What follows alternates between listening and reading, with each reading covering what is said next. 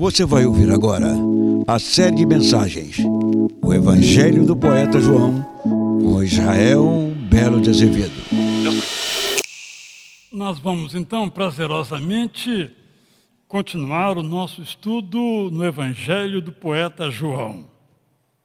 Cheguei a imaginar que talvez fosse preferível fazer uma pausa para o tema da escatologia, mas as pessoas a quem eu consultei me sugeriram que eu continuasse com o Evangelho de João, apaixonante Evangelho do poeta João, e assim chegamos então ao capítulo 11.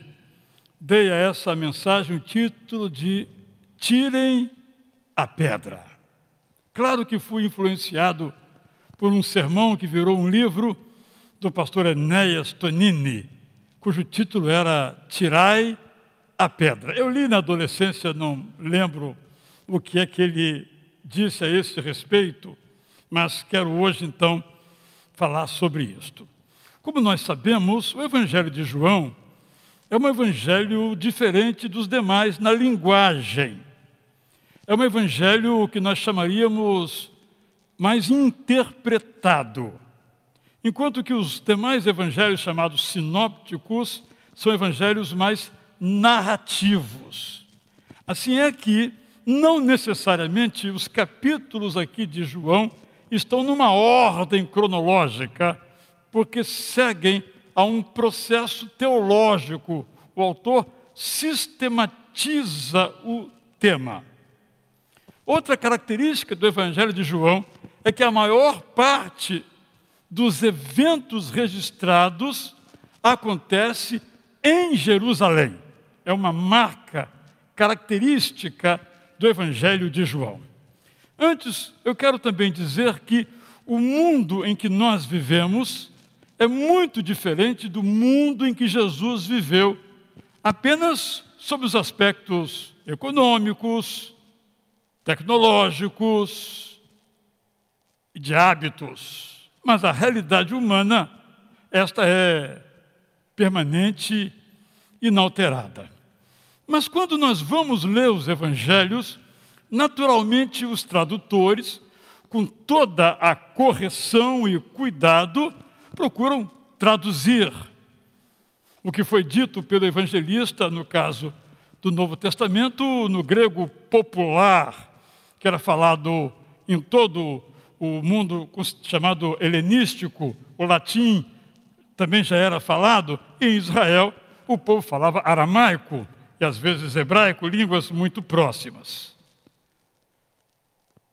Esse evangelho, como os demais evangelhos, portanto, eles trazem o contexto, eles narram o que aconteceu naquela circunstância. O leitor de hoje, às vezes, pode não conseguir alcançar toda a extensão do significado do texto. Por essa razão, eu tenho compartilhado as paráfrases. Cada sermão que eu venho pregando aqui, eu procuro preparar uma paráfrase. O que é uma paráfrase? É escrever como se fosse escrito hoje. E uma das características dessa paráfrase que tenho feito lentamente à medida dos sermões que vou pregando é ampliar, colocando algumas informações de natureza arqueológica, geográfica ou psicológica, com uma outra palavrinha que não está no original, para que fique claro para todos nós. Então, eu vou ler agora a paráfrase de todo o capítulo 11, que, penso eu, explica esta paráfrase uma ou outra dificuldade que temos para entender. Por exemplo, porque quando Jesus chega a aldeia de Betânia, ele não entra, ele fica no portão. Na paráfrase eu procuro explicar isto, porque no texto não é dito porque as pessoas já sabiam. Os leitores daquela época já sabiam, mas nós não sabemos. Vou ler então. Você pode acompanhar então na sua versão, seja ela qual for. João, capítulo 11. Uma história realmente extraordinária por si só já nos deixa totalmente inspirados, apaixonados, encantados. Jesus estava ainda na cidade de Betânia Oriental, do outro lado do Rio Jordão, quando soube que um amigo dele ficou doente. Seu nome era Eliezer, ou Lázaro, para quem fala grego. Ele vivia em Betânia Ocidental, uma pequena vila que ficava do outro lado do Monte das Oliveiras, em Jerusalém. Na mesma casa moravam suas duas irmãs. A mais nova se chamava Maria e a mais velha Marta. Maria é a mesma mulher que perfumou o corpo de Jesus. Ele estava na casa de Simão, um empresário do ramo de couro, e que vivia na mesma Betânia, quando ela perfumou o corpo de Jesus e depois o enxugou com os próprios cabelos. Essa história será contada no próximo capítulo. Como Lázaro ficou doente, suas duas irmãs mandaram chamar Jesus. Os dois eram muito amigos. O recado delas foi o seguinte: seu amigo está doente. Ao receber o recado, Jesus respondeu de um modo que ninguém entendeu: Esta morte lhe servirá também para verem o poder de Deus em ação. Na verdade, através dela, vocês verão quem eu realmente eu sou. Jesus amava aquela família. No dia seguinte à notícia da morte de seu amigo, Jesus disse aos seus discípulos: Vamos voltar. Os seus discípulos foram contra. Mestre, o senhor sabe que as autoridades religiosas de lá querem lhe apedrejar. Ainda assim o senhor quer voltar? Jesus lhes respondeu, sem que entendessem: Vocês sabem que o dia tem 12 horas, a noite tem mais 12. Quem anda de dia não cai, porque enxerga tudo ao seu redor. Quem anda de noite, nada enxerga e cai. Depois explicou: Meu amigo Lázaro está dormindo e preciso ir a Betânia acordá-lo. Versos 12 seguintes agora.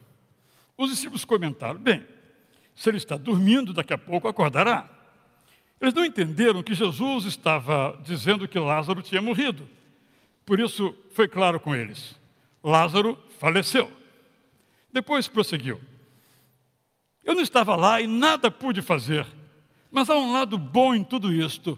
Vocês terão mais uma nova oportunidade de saber quem eu sou. Em seguida ordenou: Está na hora, vamos. Nesse momento, nesse momento, Tomé, chamado de Tomé o gêmeo, para distinguir de Tomé o mais velho, gritou para os seus colegas: Sim, vamos, nosso mestre vai morrer e temos que morrer juntos. Versos 17 a 19. Jesus chegou a Betânia Ocidental no quarto dia depois do sepultamento de Lázaro. Os judeus criam que a partir do quarto dia a alma deixava o corpo que não poderia mais ser revivido. Como Betânia ficava a uns três quilômetros de Jerusalém, tinha muitas pessoas da capital na casa para consolar a família. Algumas dessas pessoas eram líderes religiosos em Israel. O período de condolências durava sete dias. Versos 20 a 27. Quando ficou sabendo que Jesus estava chegando a Betânia, Marta foi ao seu encontro para o recepcionar. Ela foi sozinha, porque sua irmã Maria continuou em casa. Marta disse a Jesus: Foi uma pena que o Senhor não estivesse aqui, porque se estivesse, meu irmão não teria morrido. Depois ela continuou: Sei que se o Senhor orar, o Deus eterno pode ressuscitar meu irmão, mas não sei o que o Senhor fará. Jesus a tranquilizou: O seu irmão ressuscitará. Ela respondeu: Eu sei que ele ressuscitará no dia do juízo final. Jesus afirmou então: então, creia que eu sou a ressurreição e a vida. Quem crê em mim e morrer, voltará a viver. Na verdade, todo aquele que vive e crê em mim não ficará morto para sempre. Você crê nisto, Marta? Marta declarou: Mestre, eu creio eu creio que o Senhor é o Messias, o Filho que o Deus eterno prometeu que enviaria ao mundo. Versos 28 e seguintes. Tendo feito essa declaração, Marta voltou para casa. Ela chamou Maria em particular e lhe disse: Maria, o mestre chegou e quer falar com você. Maria se levantou depressa e foi ao encontro de Jesus, que estava na entrada da vila, para evitar de ser preso pelas autoridades religiosas que estavam em Betânia. Algumas mulheres pensaram que ela estava indo chorar no cemitério e o acompanharam. Só que ela foi até onde Jesus estava. Quando o encontrou, ela se ajoelhou aos seus pés e disse: Se o Senhor estivesse aqui, meu irmão não teria morrido. Versos 33 a 37. Quando viu que Maria chorava e que muitas pessoas também choravam, Jesus se entristeceu profundamente. Todos notaram. Depois perguntou: Em que túmulo vocês o sepultaram? Eles lhe responderam: Acompanha-nos, que vamos lhe mostrar. Jesus chorou. Vendo isto, muitas pessoas comentaram: É, Jesus realmente gostava de Lázaro. Outros reclamaram: Se ele estivesse aqui, faria um milagre, como fez com o cego de nascença em Jerusalém, e Lázaro ainda estaria vivo. Versos 38 a 40. Ainda muito comovido com a situação, Jesus foi até o túmulo de Lázaro, em que havia uma pedra fechando a entrada. Jesus deu uma ordem: tirem a pedra. Marta advertiu: Mestre, o corpo cheira mal. Lázaro morreu há quatro dias. Jesus lhe respondeu: Marta, Marta, eu não lhe disse que se você cresce, você veria o poder de Deus? Eles removeram a pedra. Versos 41 a 44. Jesus, levantando os olhos para o alto, orou: Pai, eu te agradeço por já me teres ouvido. Eu sei que sempre me ouves, mas eu disse essas palavras para que todos aqui creiam que tu me enviaste ao mundo. Em seguida gritou bem forte: Lázaro, saia daí! Lázaro saiu.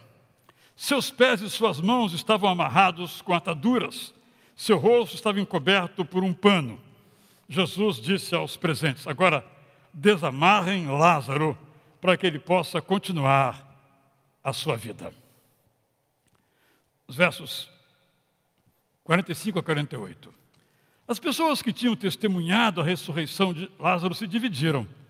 Umas creram em Jesus, outras foram denunciar aos fariseus o que Jesus fizera. Imediatamente, os fariseus e as autoridades religiosas convocaram uma reunião dos membros do sinédrio. Um deles disse: Temos que tomar uma providência. O homem continua fazendo milagres. Se o deixarmos vivo, todos crerão que ele é o Messias. Outro foi ainda mais preciso. Quando isso chegar ao conhecimento das autoridades romanas, elas mandarão seu exército contra nós, profanarão nosso templo e sufocarão nossa nação. Versos 49 a 53. Um dos membros do Sinédrio, que ocupava o cargo de sumo sacerdote, desde o ano 18 depois de Cristo, disse ter uma solução.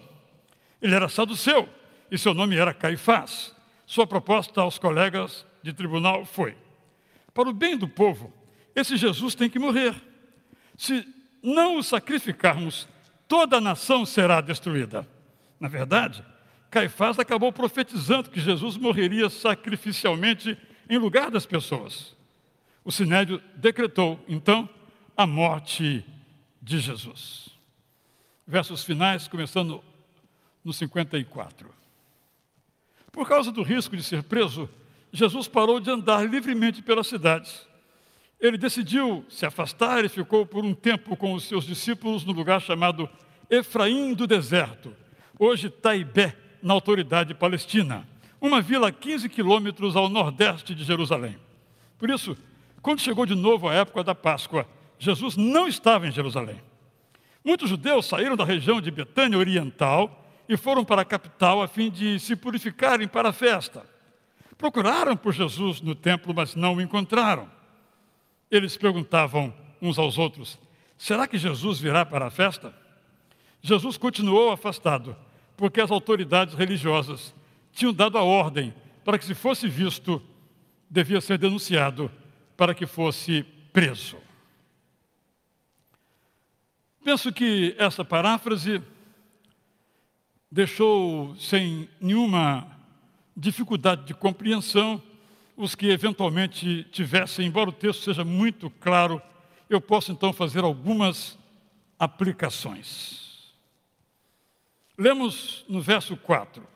Ao receber a notícia, Jesus disse: Essa doença não é para a morte, leio aqui na versão tradicional, mas para a glória de Deus, a fim de que o Filho de Deus seja glorificado por meio dela. Ou, no verso 4, nós lemos: Eu não disse a você que se cresce veria a glória de Deus? Esses dois versículos nos mostram claramente que a morte de um familiar, a morte de uma pessoa querida, é para ser chorada. O fato de termos a esperança que temos em Jesus não quer dizer que nós não devamos chorar quando perdemos alguém próximo a nós.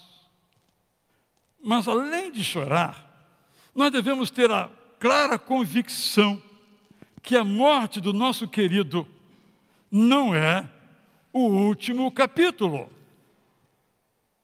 Todo este capítulo 11 foi certamente narrado para nos dizer isto. A morte de alguém a quem amamos ou a nossa própria morte não é o último capítulo da nossa vida. Penso que devemos ainda pensar que a nossa própria morte não nos deve aterrorizar.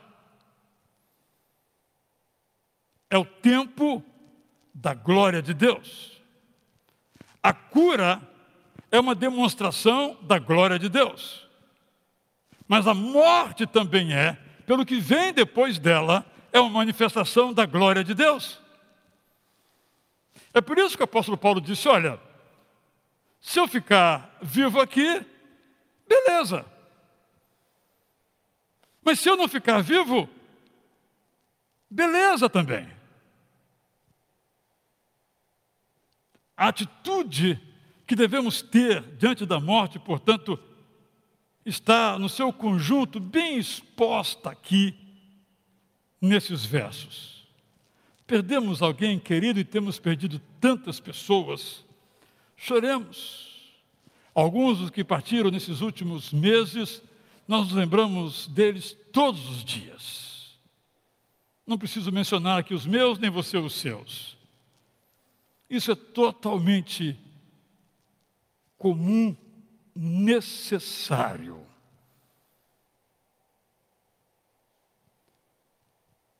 Mas devemos saber que a perda do nosso irmão em Cristo, de nossa família, não encerra a história. Não é o último capítulo. Porque nós, temos, nós cremos na ressurreição e na vida eterna pós-mortem. E a nossa própria morte, que só não vai acontecer se Jesus voltar antes disso, não nos deve aterrorizar. Eu ouço às vezes pessoas dizendo: Eu tenho medo da morte.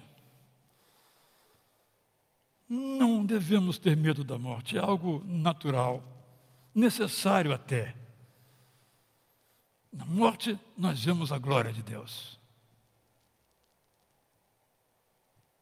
O Evangelho de Jesus não teria o impacto que tem tido se ele não tivesse morrido. Porque se ele não tivesse morrido, não poderia ter ressuscitado. Eu sei que é elementar, mas às vezes nos prendemos tanto a esta vida que perdemos a perspectiva completa da história. Segundo aspecto que quero destacar aqui, esse versículo tão bonito, quando Marta foi chamar Maria, verso 28. Maria, o Mestre chegou e está chamando você. É uma pena que os irmãos não possam ver o meu sorriso, mas é uma palavra extraordinária. Maria, minha irmã, ficou parada, eu fui lá recebê-lo, mas ele quer ver você também. O mestre chegou, ele quer falar com você. Maria foi, porque atendeu ao chamado. Isso me leva a me lhes perguntar: o que é que nós fazemos quando Jesus nos chama para esta ou para aquela missão? Às vezes eu ouço pessoas já em idade bem avançada relatarem que quando eram jovens se sentiram chamados, chamadas por Deus, chamadas, chamados por Jesus como Maria, mas, como disse Jesus, as ocupações da vida impediram que seguissem o seu chamado. O que, é que nós respondemos hoje quando somos chamados por Jesus para uma missão. Maria poderia ter dito: daqui eu não saio. Se ele quiser, ele que vem aqui. Claro que elas tinham uma ideia, não tão perfeita como nós temos de quem era Jesus. Mas na imperfeição do seu conhecimento sobre Jesus, e o nosso é mais completo por causa das Sagradas Escrituras, o Novo Testamento, que ela não tinha, ela atendeu ao chamado de Jesus. Aí eu me lembro de uma passagem magnífica do livro de 1 Samuel. Quando ele foi ungido rei, na hora de assumir o seu mandato, foram procurar por Saul e ninguém o encontrou. Saul se escondeu na bagagem, entre as malas, para que não fosse encontrado. Há muitos de nós escondidos na bagagem. Deus tem um trabalho de rei, de rainha para nós, mas como Saul, preferimos nos esconder na bagagem. Se você está na bagagem, Levante-se, saia, porque Deus tem um trabalho de rei e de rainha para você. Agora então, terceiro lugar, nós vamos essa frase absolutamente extraordinária. Quando levaram Jesus até o túmulo onde Lázaro se encontrava, como era costume naquela época em que os cemitérios, os túmulos eram encravados na própria rocha, e nessa rocha faziam uma uma cavidade, uma caverna, e ali colocavam o corpo do falecido. Depois eles trancavam essa porta com outra pedra pesadíssima, muitas vezes arredondada para que permitisse o seu movimento da direita para a esquerda e vice-versa. Tinha uma pedra. Tinha uma pedra entre a vida e a morte. Tinha uma pedra entre a morte e a vida, melhor dizendo, tinha uma pedra entre a morte e a ressurreição. Tinha uma pedra. E Jesus então diz: tirem a pedra. Jesus podia simplesmente dizer: pedra, sai. Ele fez algo muito mais poderoso quando disse: Lázaro, sai. Ele podia dizer: pedra, sai. E a pedra saía rolando, talvez despedaçada. Porque Jesus tinha esse poder. Mas Jesus disse aquelas pessoas que participassem da glória de Deus, que participassem do milagre que ele iria fazer, tirando a pedra. Tirem a pedra. Novamente eu fico imaginando o que é que aconteceria, claro que nunca sabemos se eles não tirassem a pedra. Hipóteses meramente de especulação. Jesus diria: Ok, eu ia ressuscitar o amigo de vocês, mas vocês não tiraram a pedra, vai ficar aí. Uma hipótese meramente imaginosa, nem chega a ser imaginativa.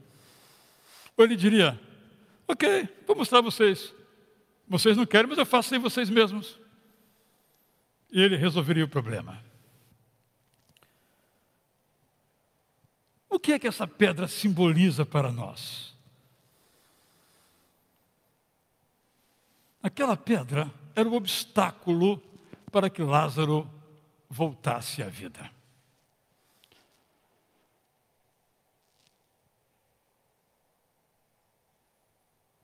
Muitas vezes, para que nós voltemos à vida, à plenitude da vida, como lemos em João 10, 10b, eu vim para que tenham vida e vida e abundância. Há pedras, há obstáculos que precisam ser removidas. E eu pensei naqueles obstáculos que ao longo da vida vão sendo postos, ou nós mesmos vamos postos, para que a nossa vida emerja, para que vivamos essa plenitude. Eu comecei a fazer essa lista e ela cresceu muito, eu fiz só três. Mas você pode complementá-la. Um grande obstáculo que nós temos para que a nossa vida emerja é o medo elevado demais. Que devemos ter medo, é claro que devemos ter medo, mas esse medo não pode ser de tal modo que nos impeça de viver. Medo que muitas vezes vem por um eu não sei, eu não consigo, eu não posso, uma autoestima baixa. Quantas vezes você conhece uma pessoa e diz: faz tal coisa para mim. Ela diz, eu não sou capaz. Às vezes você diz, você é capaz. Mas ela não acredita e não faz. É preciso remover a pedra do medo. Outras vezes, a pedra a ser removida é a falta de confiança em Deus. Eu imagino Assim como aquelas duas irmãs disseram a mesma palavra sem saberem uma da outra, e depois o povo disse a mesma coisa: olha, se Jesus estivesse aqui, Lázaro não teria morrido. Também acreditaram que quando ele disse tirem a pedra, que ele ia fazer alguma coisa extraordinária. Ordinariamente não poderia fazer, que ninguém poderia tocar no corpo de um cadáver. Isso era totalmente inconcebível na lei judaica. Isso ele não ia fazer. Ele não ia entrar no túmulo. Isso era impossível. Ele não ia quebrar essa regra. Porque não era uma regra absurda. Porque era um corpo vivo se contaminar com um morto. Eles imaginaram, ele vai fazer alguma coisa. Ora, não havia registro desse tipo de acontecimento que eles pudessem dizer, ele vai fazer como fez em tal lugar, assim. Mas eles confiaram em Deus, ali representado pelo Messias Jesus. Removeram a pedra da sua falta de confiança. Quantas vezes eu deixo de fazer alguma coisa porque não creio suficientemente, não confio plenamente, porque meus olhos humanos não me permitem ver uma solução, que Deus dará uma solução. Eu às vezes fico muito abatido quando um irmão nosso fica gravemente enfermo. Confesso que quando podia visitar pessoas nos hospitais e via aquele irmão, aquela irmã entubada, eu dizia: não tem mais jeito. Confesso. Mas também tenho que contar.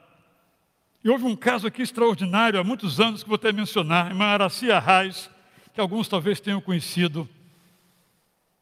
Ela já nonogenária foi internada, entubada, inconsciente, e eu disse: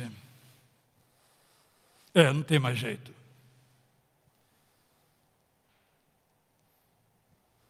Mas eu estava errado. Ela voltou e ficou aqui conosco ainda uns três anos. Eu passava na casa dela, ali na Andrade Neves, antes do culto começar, para trazê-la para cá. Muitas vezes a pedra que impede que a nossa vida emerja, volte à qualidade que Jesus quer, é a falta de confiança em Deus. Terceiro obstáculo é o nosso pecado. Nós, às vezes, nos envolvemos, como diz o autor aos Hebreus, em nosso emaranhado de pecados, que alguns vão chamar de erros, mas o nome bíblico técnico é pecado.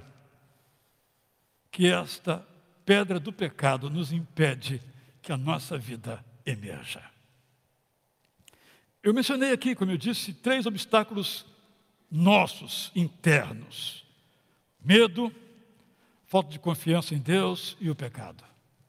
Talvez na sua vida sejam outros os obstáculos, sejam outras as pedras a serem tiradas. Mas a palavra de Jesus para mim e para você agora é: tire a pedra. Esta ou outras, tire a pedra. Mas eu penso também que há obstáculos que nós criamos aos outros, há pedras que nós colocamos nos caminhos dos outros, entre uma vida sem qualidade e uma vida plena, uma vida eterna desde já. Também mencionei três. Apenas três, mas você pode citar outras. Um deles, muito falado nos meios de comunicação e nas conversas hoje, é o preconceito. A gente olha para aquela pessoa e diz: ah, não vale nada, não vai chegar a lugar nenhum, é isso, é aquilo, não tem condição A, B ou C. É claro que é impossível a gente não se relacionar com as pessoas sem ter previamente um conceito, bom ou ruim. Estamos falando aqui de conceitos ruins, de pré-noções ruins, de preconceitos ruins, geralmente mentirosos, falsos, da nossa própria mente ou da cultura em que estamos mergulhados. Eu e você, em relação a quem quer que seja, temos que tirar a pedra do preconceito. Vou dizer algo aqui que talvez você não concorde. Todos nós somos preconceituosos que temos que fazer é diminuir e, quem sabe, remover. Mas o pecado dificilmente deixará que nós removamos completamente o nosso preconceito. Vindo da cultura ou mesmo de experiências. Um homem e uma mulher de Deus não podem permitir que o seu preconceito sejam pedras entre a vida e a morte. Penso em segundo lugar, a opressão é uma pedra. Meus irmãos, minhas irmãs, nós nos consideramos os mais inteligentes da história da humanidade. Os mais espertos, os mais sábios, os mais politicamente corretos, os mais isso, os mais aquilo. Antes de nós, um bando de trogloditas, um bando de atrasados, mas na nossa época não. Isso aqui é que é civilização. Antes fosse, porque meu irmão, minha irmã, não houve na história da humanidade uma em que houvesse tanta opressão. Opressão ideológica, opressão religiosa, como motivo de oração que mencionamos agora há pouco, opressão econômica, opressão de tudo quanto é tipo. A nossa era é a era da opressão, em que as pessoas impõem, sejam valores, sejam práticas comerciais, sejam negócios, seja dinheiro, seja o que for, impõem às outras. E vocês sabem, nós vemos nas ruas, Jesus veio para libertar os oprimidos, mas o seu número só faz crescer no mundo. Mas, se nós somos esses opressores, se nós somos esses que tratamos bem os que trabalham para nós, na nossa casa, e às vezes fazemos o que a lei manda, ou às vezes aquém da lei.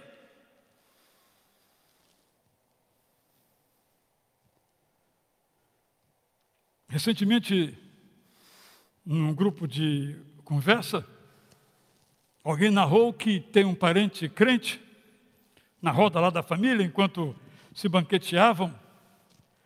Ela disse assim, essa parente dessa pessoa: Veja que absurdo. A empregada quer comer na mesa com a gente. Ela não vê o lugar dela? Aí o, esse rapaz falou assim: Eu não acredito que essa pessoa faz parte da minha família. Que essa pessoa que oprime o seu empregado, como se ele fosse pior, porque é empregado. Por exemplo, ou que procura uma brechinha na lei, será que não dá para pegar a lei e pagar menos para ela? Porque a gente fala de opressão, ah, isso não é com a gente, mas aquela que eu cometo, ou que eu não deveria cometer, aquela que eu posso mudar o retrato, eu posso tirar a pedra da opressão, por que não vou fazê-lo? preconceito, opressão, eu quero mencionar por último um terceiro aspecto. A pedra de não abrir para os outros oportunidades.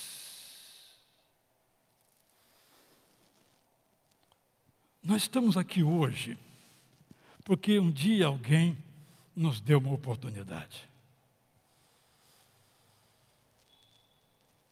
Nesse tempo, acho que todo mundo aqui vê programas de culinária, né? Aquela ligada, ela vendo programa de culinária. Todo querendo ser dacizinho na vida, mas não consegue, não é? Para quem está em casa, é o nosso cozinheiro-chefe aqui hoje no culto. Aqui não, no culto aqui não tem comida, mas na casa dele, no restaurante dele. E aí, chega às vezes um dia, ali uma história recentemente, o moço trabalhava no exército como uma atividade na cozinha lá. Chegou outro e disse: Olha, você não quer ir lá para o restaurante do fulano de tal?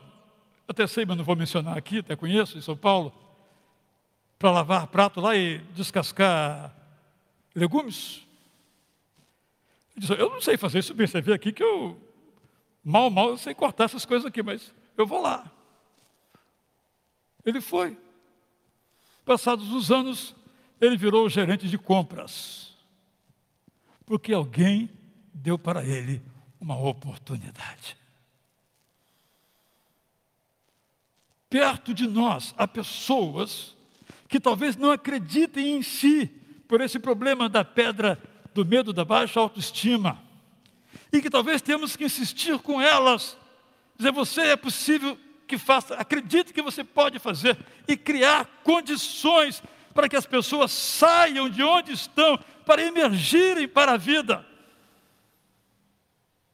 Nós podemos abrir oportunidades para os outros, nós podemos tirar a pedra da falta de oportunidade, que gera então a impossibilidade. Tirem a pedra. Não é agora mais com os ouvintes primeiros de Jesus. Agora é comigo, é que com você. Jesus de Israel, tire a pedra, para que Lázaro, o outro, venha. Israel, tire a pedra do seu próprio coração, dos seus próprios olhos, que impede de você de ver, tire a pedra. Porque depois que tiraram a pedra, Lázaro saiu. E observem que depois que ele saiu, vivo da Silva, não acabou a tarefa dos que tinham a missão. Jesus lhe deu outra e disse: Olha, agora desamarre. Porque ele está todo amarrado, está andando como uma múmia. Desamarre. Foram lá, então, já não era mais um cadáver, já era um ser vivo, podiam tocar, tiraram as ataduras do seu corpo, que era o costume, inclusive a grande faixa de pano que encobria toda a sua cabeça. Nem sempre temos que tirar a pedra, às vezes só tirar as escamas dos olhos, aquilo que emaranha as pessoas. Eu vou então recapitular e terminar. Primeiramente, a nossa atitude diante da morte dos nossos queridos e a nossa própria deve ter como referência a história da ressuscitação de Lázaro. Chorando, mas crendo que não é o último capítulo. Segundo lugar, quando ao longo da vida, quem sabe hoje, Jesus nos chame para uma missão que nós nos apresentemos, Senhor, aqui estou. Como vai ser, não sei, capacite-me, onde vai ser, não sei, mas eu estou aqui. Para onde me mandares, eu vou. Abraão, sai da tua terra para uma terra que eu ainda vou lhe mostrar. Mas, Senhor, lá é próspera a terra, lá tem gente perigosa, lá o deserto é grande, lá. Não, Abraão disse: Ok, estou indo. Jesus está chamando, estamos indo. Terceiro lugar, então, um dos chamados de Jesus para nós é para tirarmos as pedras que impedem que nós mesmos vivamos a plenitude da vida que Ele quer, ou as pedras que impedem que pessoas outras sejam impedidas de sair da morte para se encontrarem com o vivo Jesus. Quando a pedra removida, o hálito da vida lhe é soprado pela palavra de Jesus. Lázaro sai e se encontra com Jesus. Não havia nenhum impedimento. Eu e você não podemos ser impedimentos, pedras, para que pessoas cheguem a Jesus.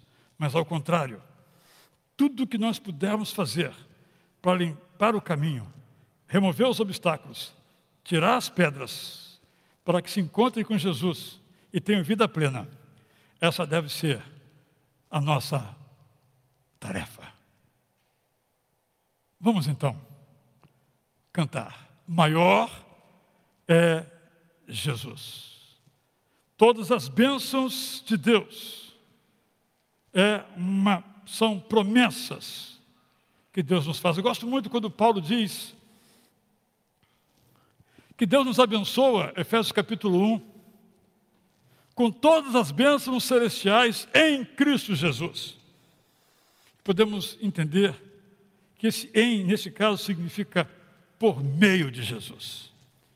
A obra da cruz não é um evento do passado, mas algo do presente. Que Deus possa, de fato, ser aquele que diz: tire a pedra.